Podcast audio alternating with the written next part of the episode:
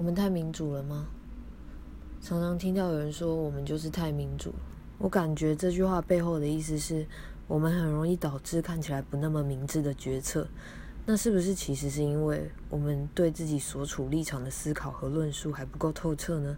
导致我们会不小心随波逐流，也很容易被为反而反的人质疑，一搏就倒。可是我必须要说，那都不代表我们所相信的是错的。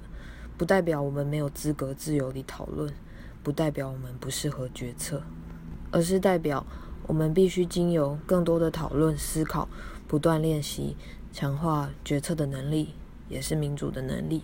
你知道吗？我们在一九九六年才首次总统直选，那是二十三年前。